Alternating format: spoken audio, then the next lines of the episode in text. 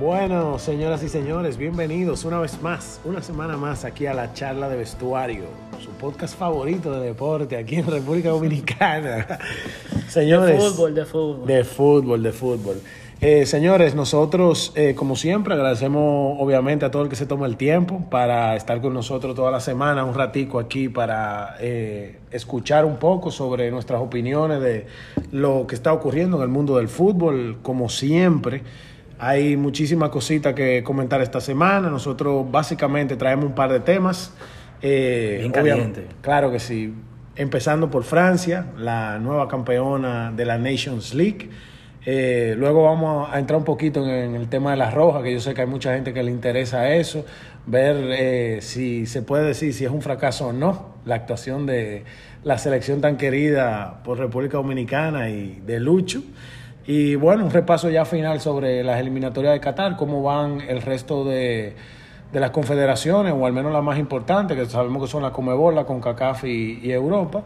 Y nada, para adelante, señores, vamos, vamos de una hoy a entrar en tema. Aquí estoy con, como siempre, con Ernesto Hey, ¿qué tal? Vamos arriba. y con Hipólito. Seguro que sí. Eh, ¿Con qué empezamos entonces? Con la Nations, ¿verdad? Con las Nations. Bueno, Con el campeón, supongo, ¿verdad? sí, sí, sí. Hay que resaltar eh, la gran labor que hizo Francia en... por- vamos a destacar esta última fase de la Nations, porque fue el, el parón fue un poco largo, entiendo yo. Yo creo que esa competición a mí realmente no me levanta muchas pasiones. Pero Ay, a sí. a ti sí, yo sé, porque España estaba jugando bien. No, pero la, Eh, la verdad es que no, esa competición ha tenido mucha opinión en contra. O sea, hay gente que le entretiene. Yo creo que yo uso una frase que la voy a repetir aquí, a ver si la patentizo. Los amistosos obligatorios, le digo yo a la League. Claro, claro, claro. Porque la Nation se puso dura eh, en esta última semana, básicamente. Antes eran simplemente amistosos.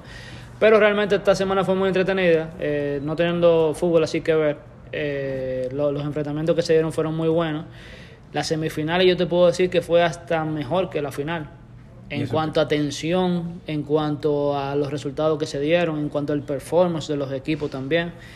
Eh, cabe destacar la, la gran actuación de, de España, que si se lleva algún tipo de, de victoria es esa revancha ante, ante la Azzurra, mi Azzurra, que nos pintó a todos, porque Ernesto estaba escéptico de que iban a ganar, tenía, estaba esperanzado, obviamente, pero Luis Carlos le dijo que no iba a ganar, y yo también, me dije hasta que la camiseta me iba a poner, y, y no. Eh, bueno, eh, hubo un handicap, hubo un handicap muy importante porque no lo puedo dejar pasar por alto. Ningún equipo que tú le quites a uno de los centrales Y no solamente centrales, de y los no líderes, líderes. líderes del equipo por 49 minutos, no Pero- la debe pasar bien. Pero, pero ahí te voy a... no la debe pasar bien, pero it is what it is. Hay pero que te- aceptarlo. La palabra quitar no la quiero que usen aquí.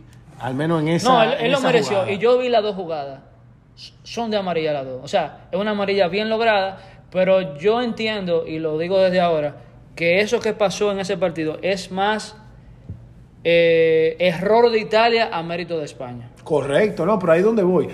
No es que le quiten un jugador, sino que realmente eh, aquí creo que cabe la frase de eh, pagan justo, ¿cómo es? Por pecadores. por pecadores, sí. O sea, al final fue el error individual de una persona, condicionó a todo el grupo.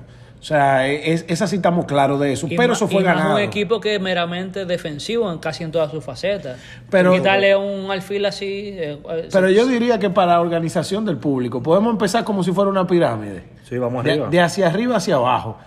Francia es justo merecedor de la Copa. Vamos a empezar por ahí, vamos a empezar por el campeón y luego vamos entrando en detalle cómo No. llegó cada equipo, qué merecieron, qué no pero, merecieron. pero pero- por mucho. Francia es justo merecedor de esa copa, de la otra copa que ganó y de la copa que no ganó, pero tenía con qué también. Es justo merecedor de todas las tres. Es que el equipo de ellos es demasiado completo. O sea, eh, jugador por jugador, cómo juegan juntos, su idea de juego, cómo definen funciones. Es, o sea, yo no veo ningún equipo en el futuro cercano que le pueda quitar el, el turno a, a Francia. En, en- todo No. lo que estamos viendo. Y eso es verdad, porque realmente los jugadores de ellos vienen con una media de edad bastante, digamos que aceptable, Sí, para sí. continuar ganando, no solamente para los que ya ganaron. Ahora, me queda claro, yo, yo pienso igual que Hipólito, o sea, son justos merecedores. Cualquier otra cosa que no sea Francia ganar hubiera sido una sorpresa para mí, pero Perneto, ¿qué fue? Bueno, yo te voy a decir una cosa. Para mí en ese partido hubo polémica eh, con el, el gol en fuera de juego de Mbappé, que todavía el sol de hoy se está debatiendo de si ese gol fue en fuera de juego o no. Y, pero nada, o sea, yo entiendo que al margen de eso, España, eh, Francia es justa vencedora de, a de ver qué esa, de trae esa a, a, competición. a Pierluigi Colina, a ver si él, él, él acaba de, de definir esa jugada realmente, si, si Mira, había eh, fuera... O sea, yo, yo no quiero que el podcast se trate de eso, porque realmente las teorías que están dando todas son muy aceptadas. No, no, es que hay una sola regla. Y la pero que se es- limita a una regla también. La y la regla. gente tiene que aceptar las reglas. Y también la Sea gente tiene que aceptar. buena, Vamos a suponer, a mí me ha pasado en muchas temporadas. Señores, las reglas en el fútbol están cambiando y cambian constantemente. Al nivel que en todas las temporadas las reglas están cambiando. Y realmente lo que, lo que se daba el año pasado ya no es válido este año. Y a uno como fan del deporte y como amante del deporte, le es difícil aceptar cosas que para tu mente son lógicas.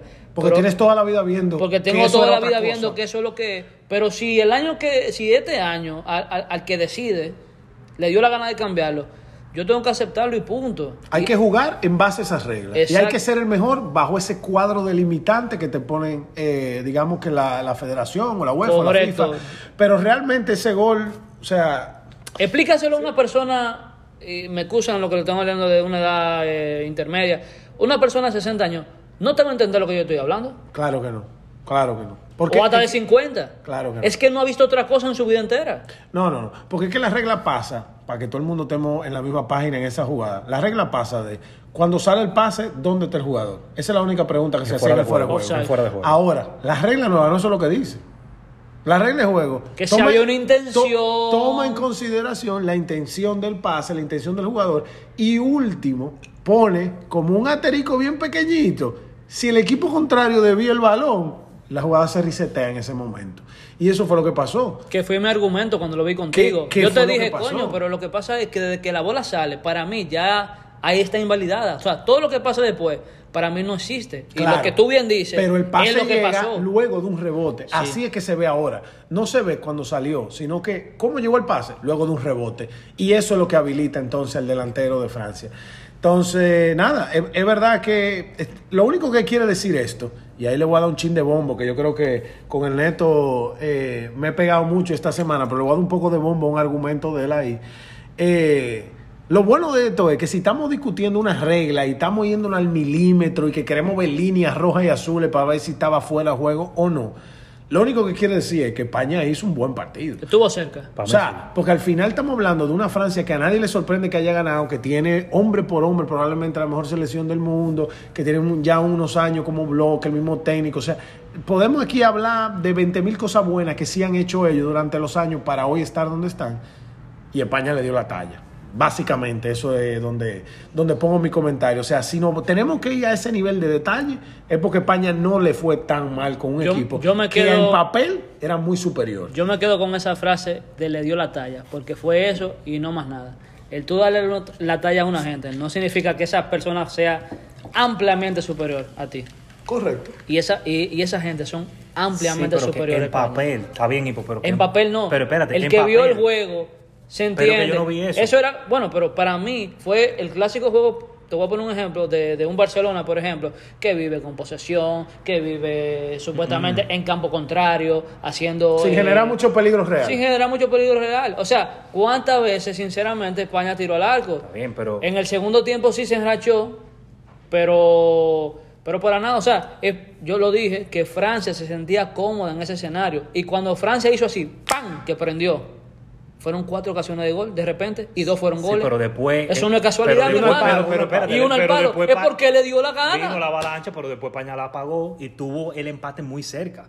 O sea, que yo no creo que ese, ese empate muy cerca fue porque Francia dijo, ah, no, vamos a relajarnos en este momento. Porque te voy a decir una cosa, en papel, el que ve ese juego en papel dice, no, pero esto, esto es una goleada de escándalo. Un robo. Y está llamado a, hacer un 3-1 de esos 3-1 cantados. Y, y no fue el caso realmente, porque España es un equipo que está trabajado. Hay varios videos de que yo sé que suena, no, que si yo qué, que si yo cuánto, de España saliendo de atrás bajo una presión de Francia alta, sumamente organizada, que si te roban la bola ahí entre el cuarto cancha, te matan. Los de arriba, Benzema, Mbappé, te van a matar. Entonces yo entiendo que España apeló al colectivo, llegó un equipo trabajado y realmente hicieron una gran final. Mira. Aparte de hacer un gran, un gran torneo. Mira, yo estoy con el neto en algo ahí. ¿Por qué? Porque, no, no, y, y te tengo que interrumpir porque en verdad, mira, oye, yo estoy contigo en algo de que España sí está trabajando. Y estoy cada vez más, y todo el que me conoce sabe que yo he venido de menos a más en mi opinión hacia Luis Enrique. De menos a más.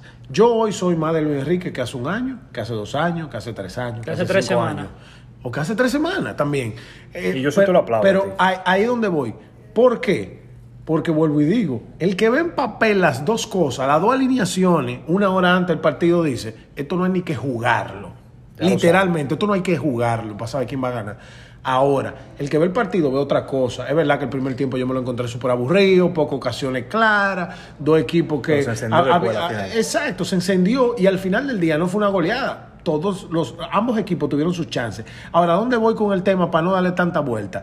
Sí, respeto un poquito más el trabajo de Luis Enrique, sí se ve trabajada la, la selección, pero sí también tengo que decir que él es el máximo culpable Pero es que salvo- de, de- de que tengamos la medalla de plata y Yo no te la digo oro. algo. Pero tú sabes Ese comentario es? que tú estás diciendo, yo hasta mediocre lo puedo ver. Porque si es por eso, No. entonces. Sí, te digo que ¿por qué? Porque si es por eso, entonces España no va a volver a ganar en un futuro cercano. No, pero es que déjame Porque, terminar. va a ¿qui- mejor. ¿Quién va a jugar? No, no, pero porque tú lo, déjame dices que, terminar. tú lo dices que en papel No, no, no. salen, porque obviamente los jugadores de Francia, en papel, eh, o sea, por currículum, evidentemente son mejores que los de España. Pero basándote en eso, entonces España no tiene futuro. No, porque, no, no, no. porque juegan en la misma confederación.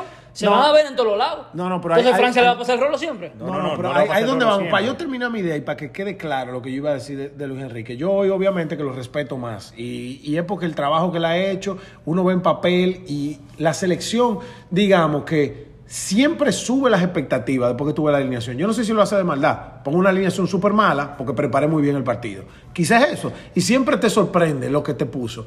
Ahora, ¿Qué es lo que me molesta de todo esto? Que viendo lo que él ha logrado, con lo que ha logrado, o los jugadores que ha tenido de pool, que él ha elegido, porque eso, el seleccionador es porque selecciona jugadores, teniendo un pool mucho más amplio de lo que llevó en talento, en experiencia, en todo, logra lo que logra. Eso a mí me deja un poco molesto por el hecho de que, oye, había con qué hacer más, tanto aquí como en la Eurocopa. Respeto mucho a Luis Enrique, está muy trabajado el equipo y está muy bien el seguir probando con muchos muchachitos, pero está demostrado que los niños, como un Gaby, un Jeremy Pino, un Eric García, no están para ganarle una Francia, entonces no lo ponga de titular en ese juego. Yo No, no creo- es donde yo pues yo difiero en algo, perdón, Neto, lo último que te voy a decir en este caso, porque hay cosas que él ha mejorado en el tiempo. Te digo la verdad, la mejor preselección que él hizo en, en todo el proyecto que él ha hecho de la Nation, sin contar los lesionados, porque eso no lo maneja él, fue la de, de esta última convocatoria. Porque él convocó gente que no había convocado casi, o que había convocado poco, y le dio la oportunidad, y esa gente rindieron. Jeremy Pino, Marco Alonso, Gaby, Gaby. Rindió. debutó, debutó de No titular. tuvo la final, loco, fue contra Le fue Francia. bien, le él fue cumplió, bien, él le fue cumplió bien. en la final. No, no cumplió en la final. A él le fue bien. Le fue Bueno, bien y él ya. cumplió en la final, él no brilló, ¿Qué hizo? ni jugó mal. No hizo- no- no Loco, pero ¿cuáles fueron los no errores que cometió? ¿Cuáles fueron los errores que cometió? Eh, adelante no va a cometer muchos errores. Eh, Ojo, acuérdate, acuérdate que España que mejoró España- cuando se fue Gaby. Tú le estabas pidiendo, tú le estabas pidiendo el... España mejoró Claro, se fue y ahí es que yo vengo con tu, porque tú dijiste una frase muy importante esta semana, que te la aplaudo, aunque no te quiero lamber, pero tú dijiste que los seleccionadores de selecciones tienen más eh, Peso. peso que los de clubes. Y tienes razón, por- Claro. porque es que tienen un abanico más grande de donde coger. No, y que pueden tienen cambiar los presu- 23 No tienen de un mes para presupuesto. otro. Es que no El tienen fútbol presupuesto. No es alinear no tienen nombres más presupuesto. bonitos. El fútbol no se trata de eso. Claro. De tú decir parejo, eh, canales, eh, déjame meter No, otro no. delantero y ya. Pero Loco, que el fútbol no yo se hasta le trata de aplaudo, eso. yo hasta le aplaudo. A la vamos a suponer, este Moreno eh, Tauré, ese para mí no busca nada en la selección, nunca lo ha hecho. Pero ya no lo convocó en esta vuelta. Por eso se lo Pero aplaudo. se dio cuenta porque ya, Se ya dio empieza cuenta. a coger segundos Pero que no lugares. es fácil no y mira qué bien le fue a Jeremy Pino, pero ¿por qué no lo pone de titular? Esa es una vaina que yo no entiendo. Loco, porque son- Él no puede ser titular arriba de Gaby. Loco, que son, es que Ojo. por eso estamos debatiendo tanto, que no están tan cantados esos jugadores como ustedes lo ponen. Pero mira, Porque Jeremy Pino tiene ya dos años en la liga. Tiene dos años en la liga y Gaby tiene seis partidos. 18 años, men, y es verdad que él hizo un buen papel, pero que no es tan fácil el rompecabezas que tiene Luis Enrique arriba de Pero él también es que se lo hace más difícil. Difícil. Se lo hace más difícil de la cuenta. Me gusta eso. Ponga el viejo. el- no es complicado. El rompecabezas. Es no, complicado, loco, el- la transición que él está manejando con España. Y ustedes pero lo es que la transición lleva dos años ya. Yo estoy cansado del Pero está del bien, tema pero loco, el. Tigre loco ha hecho un gran papel. Porque ¿cuál era Pero- la meta? ¿Ganar la Eurocopa? Pon casi Sí, tres. Pero llegó a la semifinal y lo trató y el equipo podía. Pero ahí donde vamos, que ¿Tú la meta era donde ganar, la nosotros llevó a la semifinal. ¿Fracasó sí o no entonces? Loco. Fracaso rotundo. No, yo no, No, lo veo cumplió el objetivo. fracaso, yo, no lo veo, yo no lo veo como, Yo no lo como veo como fracaso, fracaso, pero no cumplió el objetivo. Porque Y le toca otra más. competición. Y España, loco, todos los portales lo dicen eso, ha vuelto a la élite. España se estaba yendo en, en cuarto de final en todos los torneos que estaba jugando. Y no solamente dicen cuarto de finales, sino que estaba jugando mal. No es fácil hacer esos dos partidos que ellos le hicieron a Italia. El que le hicieron en la Eurocopa, que perdieron, como tú lo dices cada rato, jugando hasta mejor. Aunque yo soy lo que cree No, que no, los no, no. partidos. Eso lo hizo Luis, eso lo dije Luis. Yo no lo dije tampoco eso. Luis Enrique lo dijo. eso. Ah, eso lo dijo Luis Enrique, No, pero y- yo... y- y pinita mucha acá. gente, mucha Loco, gente lo Y la semifinal, ganar ese partido a Italia, loco, Italia, loco, no es un mango bajito, pero para Ojo, nada. Italia es mejor equipo que España hoy por hoy. Se le, España es la cortó, campeona se, de le, Europa. se le cortó la racha del equipo europeo invicto más larga de la historia, su casa, 37 loco, o sea, partidos. Te digo quién la tiene actualmente ahora mismo en selecciona. La Argentina de Messi. Bueno, tiene 23, 23 partidos seguidos. Está bien, pero entonces ahí donde vamos con, con el tema de, de Luis Enrique, al final del día, el rompecabezas ya es difícil de por sí, porque tú tienes que sobrecomplicar tu rompecabezas. Por ejemplo, él pone a Gaby en una final cuando tú sabes que te llevan en experiencia, te llevan en talento, te llevan en, en muchas cosas. En físico. ¿Por qué tú no pones a alguien que sí te va a manejar la manija del partido como un Coque? El partido realmente cuando entró Coque cambió mucho, porque Coque al tener a Rodri y a Busquets se echó adelante. Entonces no es el Coque que nosotros vemos muchas veces en el Atlético de Madrid, que no genera ocasiones de peligro. A Coque, yo lo vi dentro del área de, de Francia desde que llegó al partido. Él no echó para atrás en ningún momento. Obviamente entró también perdiendo, quizás las instrucciones eran que echar un poco más para adelante, pero cuando tú tienes un Rodri y un Busquets, Óyeme, te hubiera hecho una gran labor adelante, porque Coque también tiene un mini olfato de gol, mete su, su tiro de media distancia. flexible eso que tú y dices, pero lo de Eric García, para terminarte con eso, y te voy a dar la palabra, porque es que yo quiero oír tu opinión sobre eso. Dímela. Lo de Eric García para mí fue, óyeme, el blooper más grande que él hizo en el torneo Oye, completo. y a mí me pueden criticar, Porque, a mí me porque pueden al final del día, él sacó una persona que ni siquiera es titular en su equipo para defender a Benzema y Mbappé. Está bien, pero frenó Sin Mbappé, frenó Mbappé el partido completo. Pero le metió un gol a Mbappé. Pero en fuera de juego. Pero- Loco, no, Eric no, García en no fuera de hizo un mal juego, El partido entero. Él no hizo un partido. Yo te recuerdo que, que, que el malo de esta película. ¿Fue Mbappé? Mbappé. Tuvo más de cinco ocasiones de gol. Exacto. Él se falló un mano a mano con el portero, que se llevó el portero y no la metió. Correcto, correcto. O sea, ese por eso es que yo digo, que, que tú me lo criticaste, que Francia estaba jugando a una tercera marcha. Yo no creo eso. Francia te metía no, cuatro. honestamente, Eric García tuvo de más. Eso fue un error de él y punto. Y hay que reconocérselo. Y es lo que dice Hipólito. Francia pudo, es verdad, el juego quedó 2 a 1. Pero el que ve el juego, Mbappé falló un Ahora, mano a voy- mano, se llevó un Está bien, está portero. bien. O sea, ahí hubieron Pero ocasiones de sobra. Yo te voy a decir algo, porque tú estás hablando de Coque, por ejemplo. Es, es muy chulo hablar del partido cuando el ticket ya te ha dado. ¿Tú hubieras salido con un 4-4-2? Yo no siempre, con eso, por eso yo ahí- ahí siempre voy salgo con un punto. 4-4-2 Luis Enrique. cuando voy de visita o cuando soy inferior al rival. Y en este caso, España era inferior al rival. ¿Por qué tú vas a salir No, con un no tengo- invento de 4-3-3 con un muchachito que tiene 5 Ay, partidos? jugador deficiente. No, y cinco Porque partidos Si, en si tu primera 4 3 división. eh, eh, si, si tus puntas son de élite, pero tus puntas no son de élite, entonces tú no puedes salir Sarabia, 4-3-3. salió con Sarabia. Es- De I rest centro, my de case. centro. I, I rest my case. Salió con Sarabia. Sí, sí, salió sí. con Eric García. Que ojo, yo no estoy diciendo que el poner otro hubiera hecho que el partido fuera mejor.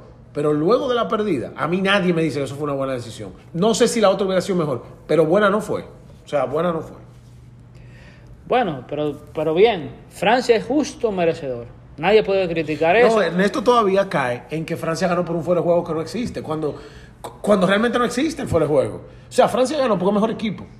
¿Que hubo jugada polémica? Sí, como en todas las finales. Yo nunca he visto una final sin, jugar por- sin jugada polémica. Para mí se lo llevan 10 de 10. Sí, pero también está el penal, el que está la mano de Cundé también. Es- Eso no fue es- penal. Esa sí fue penal. Ahora, eso fue tan temprano en el juego. Tú dices que en la fue- final hay polémica, pero realmente esta No, polémica hubo ha tra- ha mucha polémica. mucha Para mí esa loco. mano había que pitarla sí o sí, porque quita la trayectoria del balón en el área y punto. Tú no sabes que iba también ese balón si era en gol. En esa yo estoy 200% con Ernesto. Ahora, a Francia tú le metes un gol en el minuto 15, y ojo, estoy especulando, pero tú le metes un gol en el minuto 15 meten tres antes y, y ahorita, del y 45. ahorita suben el pistón como lo subieron en el minuto 50 cuando se dieron cuenta que había que ganar el juego. Quizás ahora lo que hay que poner es jugadores que tengan posibilidades de equivocarse menos. Ese fuera, si yo fuera Luis Enrique y, te, y veo el papel de, de- de Francia y digo, wow, ¿y qué yo tengo para competirle a estos tigres? Yo lo que pusiera fuera una alineación con menos chance de equivocarme, no con chance de brillar, porque ahí es donde ocurren los problemas, en los equipos inferiores. Yo he visto al Madrid perder de equipos muy inferiores y nadie le ha jugado al Madrid con un 4-3-3 para ganarle. Lo que se le echan atrás y juegan tres contragolpes eh, en el juego entero y Sí, meten una y defendieron bien. Eso es lo que debió Pero que hacer eso va en contra de la idea de Luis Enrique. Yo entiendo lo que tú dices, pero Luis Enrique quiere dominar el partido y ser protagonista en el partido. Esa es la idea de juego, en eso es lo que él cree. Pero Un tú- 4-3-3, por eso pone a Gaby, independientemente de que tenga a Coque, porque él cree que la figura de Gaby de interior es el único que puede hacer ese rol. Y si tú te vas al fútbol puro y duro, realmente es el único que puede, entre comillas, hacer ese rol. Yo hubiese salido con Coque en la final. Yo esa te la Y doy. Eric García, Yo esa ¿lo te la doy. O también está la pregunta de que salió con dos pivotes defensivos, que fue Rodri y que esa yo no me la esperaba, y fue Busquets. Siendo un poco. O sea, él, mal, no, Eso yo- tuvo eso como- yo no lo vi mal, no, yo no lo vi bien lo eso mal, Pero él tuvo como entre. Como que él quería ser protagonista, pero a la vez tenía como miedo. Porque si tú, si tú no tienes miedo para nada, entonces tú sales con Busquets, con Coque y con Gaby. Si tú Pero quieres- había si que tú tener quieres- Si miedo. tú quieres jugar al ataque full. Pero ahí es donde vamos. Entonces, ¿Quién no le va a entonces- tener miedo a Francia hoy en bien, pero día? entonces, O sea, un, una- un- porque también eh, Francia, nos, eh, España la echa para atrás también en los minutos finales. No dije que entra, que entra Coque ya porque entra Coque ya España está atrás. y- o sea, no. No. España también subió sus No, pero líneas a buscar el juego por como estaba antes la adversidad. Pero ojo, no solamente O sea, entra si- Coque, entraron delanteros, cambió el equipo. Sarabia no pintaba nada Pero ahí. ese, ese, ese medio campo, si hubiese salido con Coque, con Rodri y Busquets, es muy horizontal. No, Sí, es lo que, es, lo ¿Tú sabes es, por qué horizontal? lo Por lo que acabo de decir hace cinco Sí, minutos. no, no, Coque es, igual, Co- ese- Coque nota que es igual, horizontal porque está acostumbrado a jugar atrás. Pero cuando hay dos eh, mediocentros. no cambiar la final. No, dos mediocentros defensivos. Coque juega de media punta. Eso es como el famoso cross ahora de Ancelotti. No jugó Casemiro, jugó atrás. Cuando juega Casemiro, juega adelante. Y los dos lo hace bien. Entonces, ¿por qué Coque no podía jugar adelante? Yo prefiero un Coque adelante que a un Gaby adelante, que tiene tres juegos en primera división. Eh, Mira, esa nadie me la va a quitar de la cabeza. Es que Gaby, si debió jugar en ese partido, fuera de, de revulsivo. Como esa, mucho, esa fue una atrocidad meterlo en una final. lo fue de- una comida de moco. que se le dio muy bien lo de vaina. Y se le dio muy mal lo otro. Exacto, se le dio muy bien lo de Italia en la semifinal con Gaby, que ahí sí realmente jugó excelente.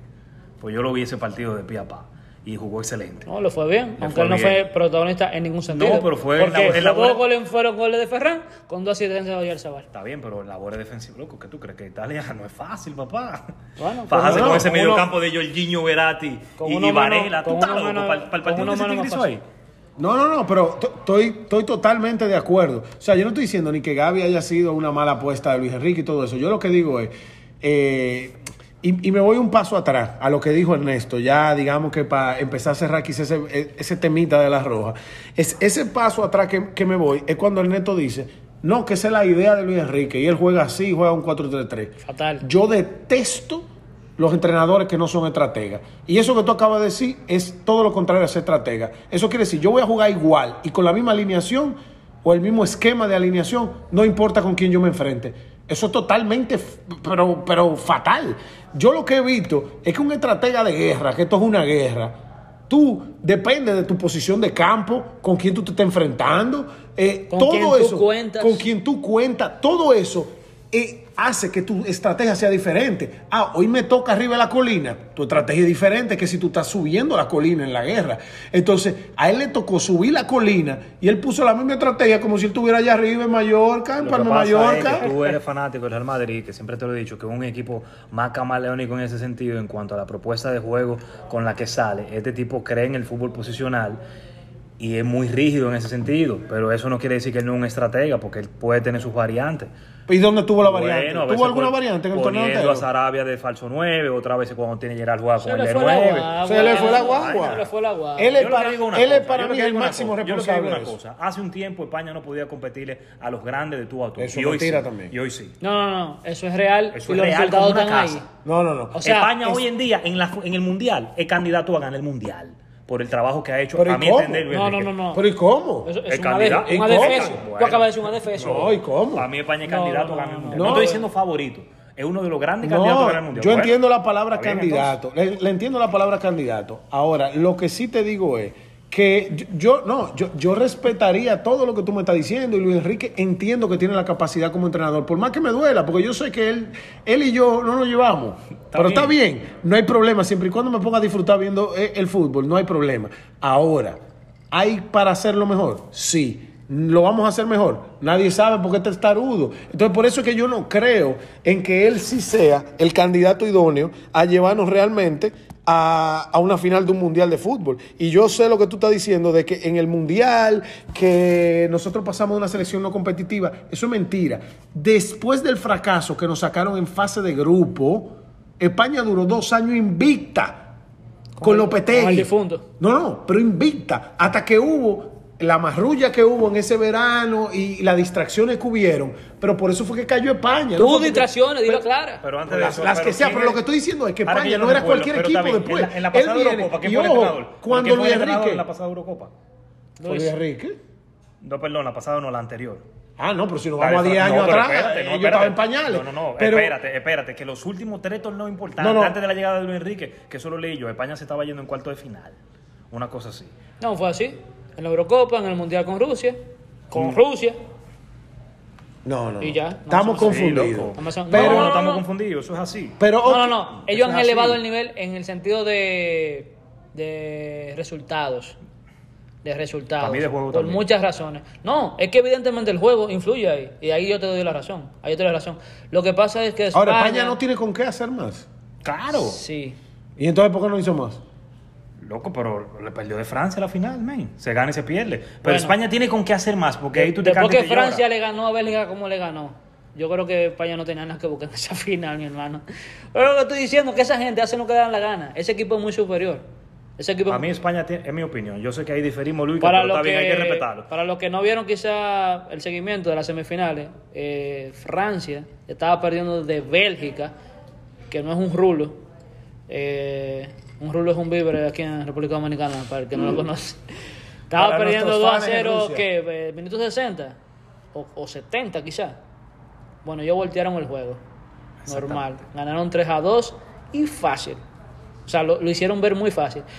Bélgica sí te puedo decir que tuvo muchas ocasiones también. O sea, e- e- ese, ese segundo tiempo fue... No, que se echó para atrás también Bélgica. O sea, No, fueron pero- plumuses pero en también- la final. Ellos fueron a defender su resultado, le metimos dos a Francia. Muchas Nos oportunidades de ellos también, de su parte. O sea, pelota que dieron al palo, de los cascos y vainas Sí. así. O sea, e- ellos hicieron algo, pero es que la avalancha francesa.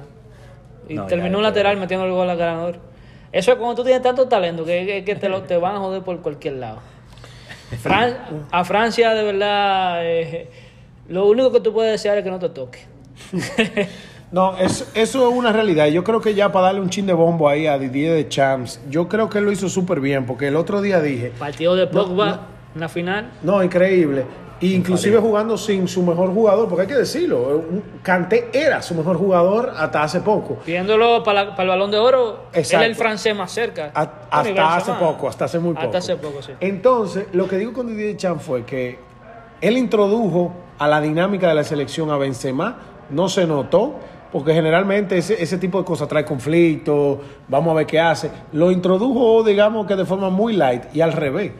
Ya Francia no tenía, o sea, había llegado casi que a su techo, pero no contaban con que tenía un jugador en la gatera como Benzema, que hoy en día está Que todo top lo que- 5 todo- del mundo, todo, todo lo que toque No, oro. se sale, Todo se lo que toca a lo mejor. Cinco es mucho. Es inconcebible que Francia gane ese, esa Nations League sin la figura de Benzema.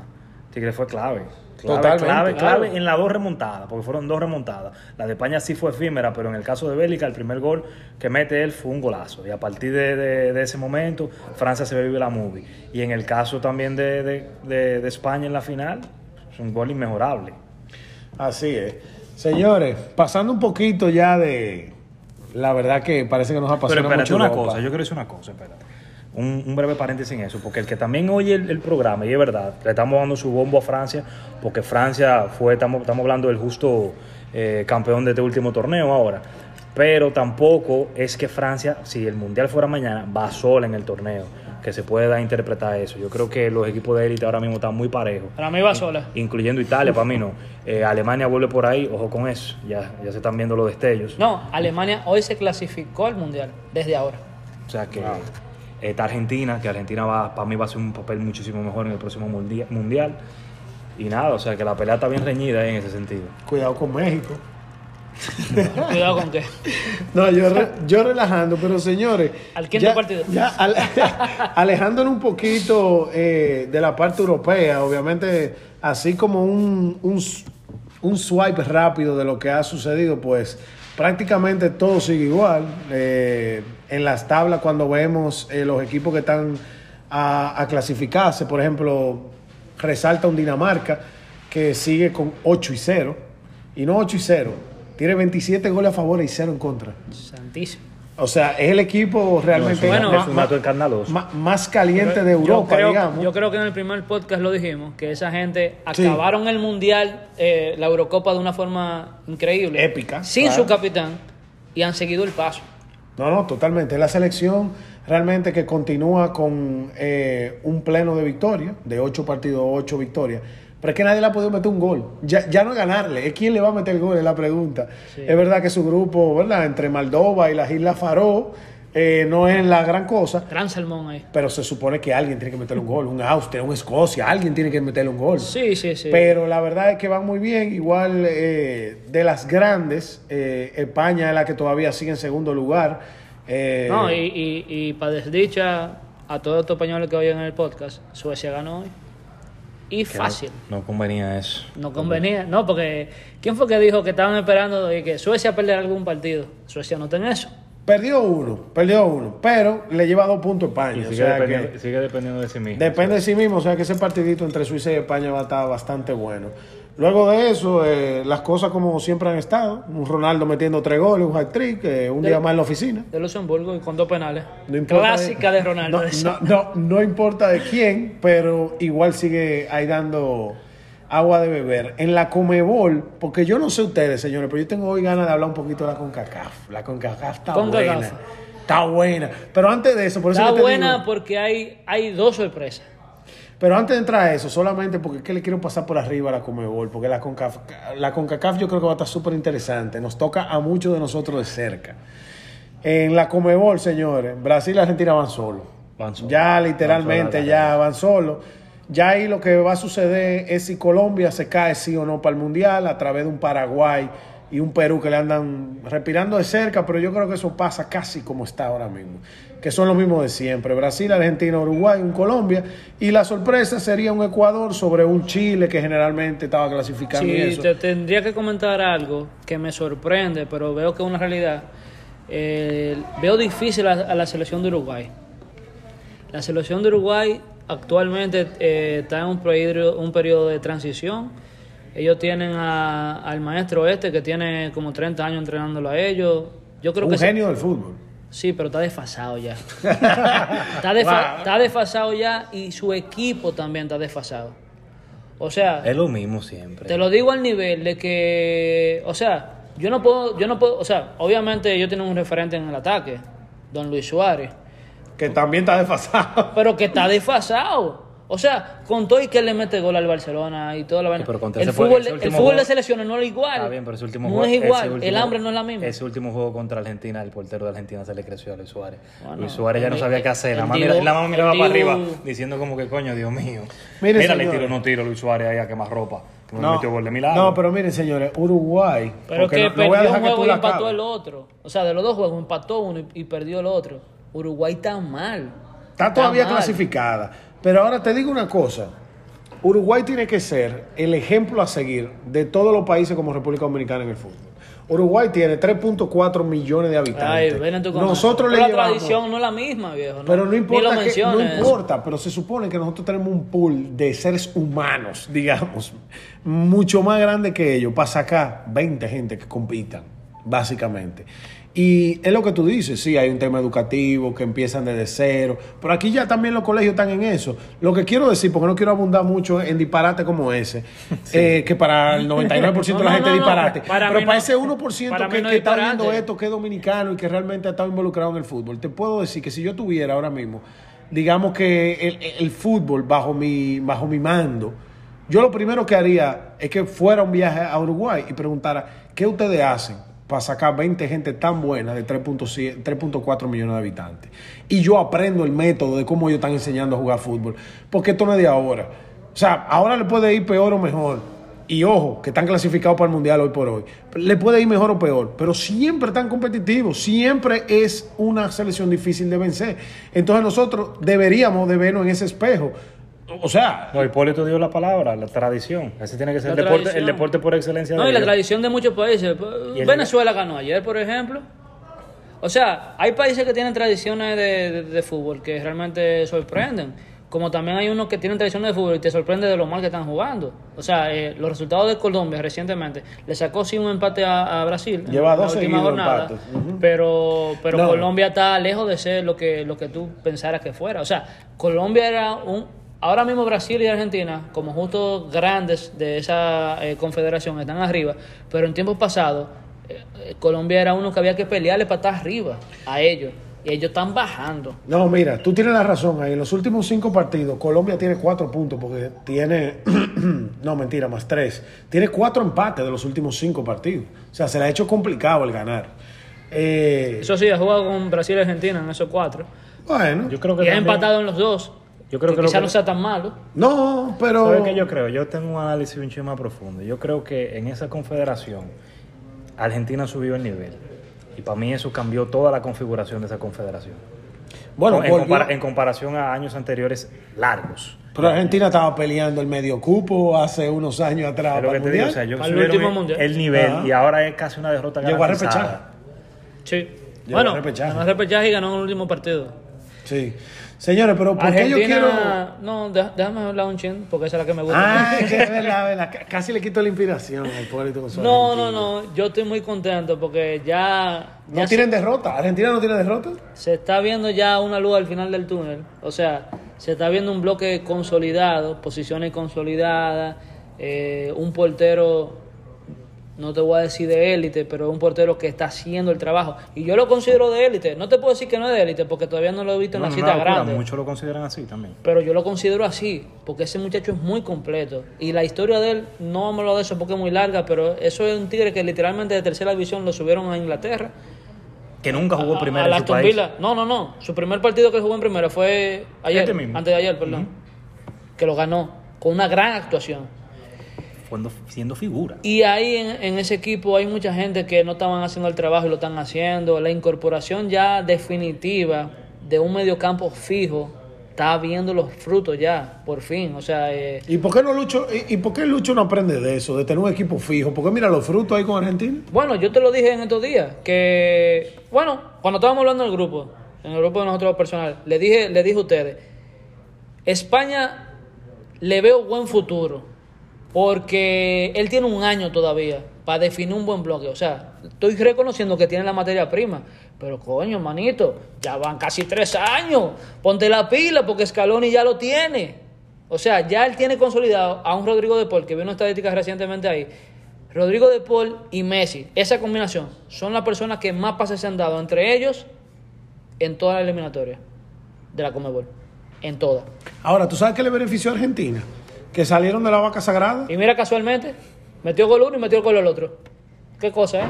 Pero para que tú veas, Argentina. Argentina lo que lo tenía mal era esas vacas sagradas que eran Higuaín, era un Macherano hace unos años atrás. Loco, hasta el mismo Di María. Di María no es titular en ese equipo. Y no debería, si está jugando bien. Si no está en su nivel, Claro. pues vamos a ponerlo de revulsivo. Y efectivamente, entró de revulsivo en el último partido y fue el que empezó la jugada del tercer gol. Eso está bien, eso es sano, eso es sano. Hay gente que no entienden eso, pero yo estoy, yo estoy muy contento con el presente de Argentina y ese partido que queda por jugar de Brasil y Argentina, señores, de verdad, denle seguimiento para cuando se vea, porque se van a sacar chispas, de verdad que sí. Ahora, ¿tú sabes qué es lo que más le conviene a Argentina? Menos protagonismo de Messi. Ya lo tiene, por, suerte. por eso que le está yendo bien. Sí, por suerte. Ya todas las bolas no van a él. Ya no es que el alma de media cancha. La bola le llega cuando tengan que llegar. Y ya nadie habla tanto. Antes se jugaba un partido y parece que Argentina no jugaba. Jugaba Messi y sus amigos. Y nada más se enfocaban en Messi. Cada, Ahora ya no. cada vez menos así. Pero es también porque los mismos jugadores lo ven. Messi de verdad parece que ha bajado un paso. Ya es real. O sea, Bueno, la es- edad no perdona. Lo de, lo de esta temporada, o sea, ponte tú que la temporada empieza desde agosto. Y lo, y lo dice un mesiánico. Es real. El Messi ya no es el mismo. No es el mismo. O sea, yo lo único que lamento es que no se haya quedado en el Barcelona, porque ese era el que, con el que yo quería jugar. Con ese Messi, el de ahora. Ah, pero espérate, si él No, se hubiera mira, quedado siendo- gratis, yo lo hubiera cogido igualito. Porque. Me- Me- Messi a, a media marcha es mejor que todo el que tenga en Barcelona actualmente. Seguro. Sí. Pero, pero hay que reconocer realmente que Argentina ha considerado un buen equipo y es una amenaza para el próximo mundial. Van de calle al mundial y es una amenaza latente. Latente, latente. Te lo puedo decir de ahora. No, no, muy Eh, bien. Te voy a decir un resultado que me llamó la atención hoy. Eh, Inglaterra empató hoy. El eterno plumón, como le digo yo. No, Que pero que ya, ya esas son gente que están clasificadas en su eh, en sus brackets, ya, ya están clasificados, ahí no hay mucho que buscar. Eh, míralo ahí, por ejemplo, le llevan tres puntos al segundo lugar que Polonia, que no cualquiera, eh, no tiene ninguna derrota. O sea ah, pero Albania perdió hoy. Albania estaba primero. O sea, estaba, estaba de segundo en ese grupo. Sí. Pero señores, vamos a un chin de la CONCACAF, porque es lo que nos toca de cerca. Es, es muy bonito hablar de países que están súper lejos de nosotros. Pero esto, esto que está cerca, señores. Parece que el boom de Canadá se trasladó al fútbol ahora también. Oye, mira. eh, Canadá está duro. Canadá hoy en día tiene su media plaza asegurada, o sea, va para su repechaje. Eh, pero hay un resultado que me, que me sorprendió mucho y parte del por qué quería yo comentar tanto sobre la CONCACAF. Primero porque son los países, obviamente, con los que nosotros mismos nos Y enfrentaríamos. tu gente de Panamá. Ahí va también. Panamá. Loco, Panamá le ganó por primera vez en su historia en un, país, en un partido oficial a Estados Unidos. Sí. Le ganó 1 a 0. A Estados Unidos, señores. El que me está quedando mal es un poquito ahí Estados Unidos, aunque yo dije cuando estaba allá en el fondo de la tabla, que obviamente que para mí eran de la sorpresa de ese mundial y ya están en segundo. Obviamente que van de calle para el mundial, o sea que va a haber que enfrentarse con ellos. Pero, pero ese resultado de Panamá es sorprendente. O sea, no solamente llegaron al mundial pasado, sino que ellos ya están relegando. Se la están a- creyendo, se la están no, no, creyendo. están relegando a selecciones, por ejemplo, como un Costa Rica, que de la CONCACAF. Antes era una fija. Ya, ya realmente está complicado que, por ejemplo, en Costa Rica se, eh, se cuele. Es verdad que hay un partido bien importante. eh, creo que mañana, mañana hay un partido Canadá-Panamá que pudiera elegir Uf. mucho. Y Estados Unidos-Costa Rica. O sea, lo que pasa en esos dos partidos probablemente que va o a sentenciar o va a ayudar a Costa Rica a- al Mundial. Pero la verdad que después de ese partido está muy complicado. Sí. Contando que México va solo. sí, sí, sí, sí. México va solo ahí.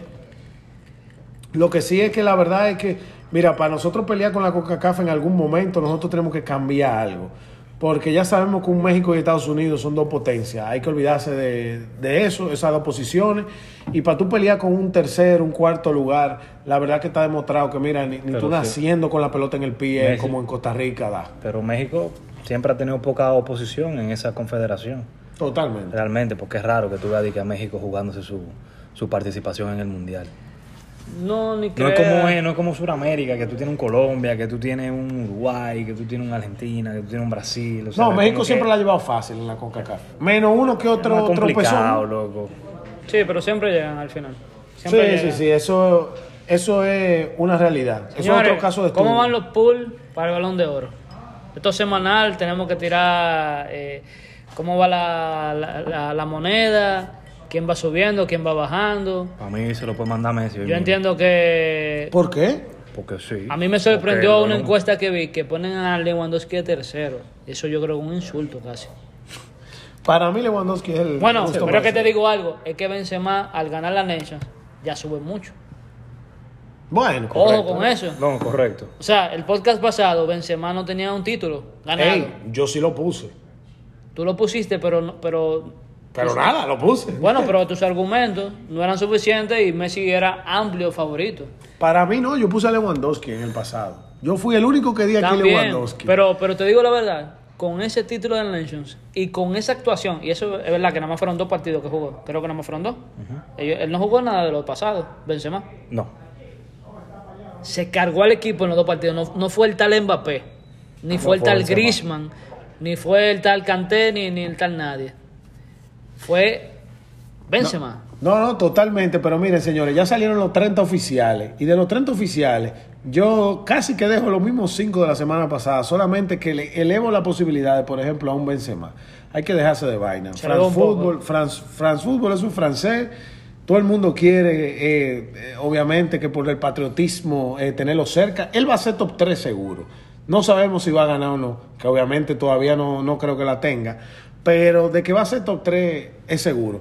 Pero yo sigo todavía con Lewandowski, porque que tú tengas un mes malo o un mes menos bueno, no puede ser que eso te penalice los 11 meses anteriores, porque hay jugadores, el mismo Messi que ustedes ponen como favorito, tuvo Fatal 5 o 6 esta meses fatal. No, esta y sigue siendo fatal. Tiene Esta dos meses bien malo. metió 30 y pico de goles esta temporada. Digo, Está bien, esta pero Lewandowski metió mucho Fue más. figura y MVP de, pero está bien, No, pero cuando Cristiano actual, Ronaldo ganaba, ganaba eh, balones de oro, atento a que ganaba la Champions, que merecido en sus momentos, Messi le llevaba much- en muchísimos casos pila de goles. Yo digo por la actual temporada, Messi ha estado por debajo, que fue lo que dijo ahorita. Messi no es el mismo.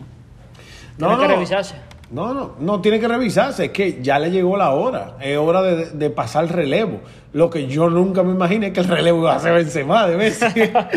es, eso fue lo que yo nunca me imaginé. Igual un Lewandowski que también tenga una edad, para mí esta va a ser ya la mejor temporada de su carrera. Ya el año que viene, no esperen el Lewandowski que vieron hace 12 meses. Eso, eso son- para mí es imposible. Que casualmente hablando de él, vi un, vi un comentario de él muy importante, que él le achaca a su gran progreso. Él siempre ha sido una estrella. Lewandowski tiene años siendo una estrella apagada, que nadie le da el bombo que se merece. Pero él dice que el salto que él ha dado de calidad se lo debe a Guardiola. Que Guardiola le enseñó a él a, jugar fútbol. Él, él era un jugador con cualidades, un delantero, un killer de área, perfecto. Pero Guardiola le enseñó a él a ver eh, debilidades de los rivales, cómo jugar, eh, de qué aprovecharse y eso. Y le dio mérito a eso los otros días.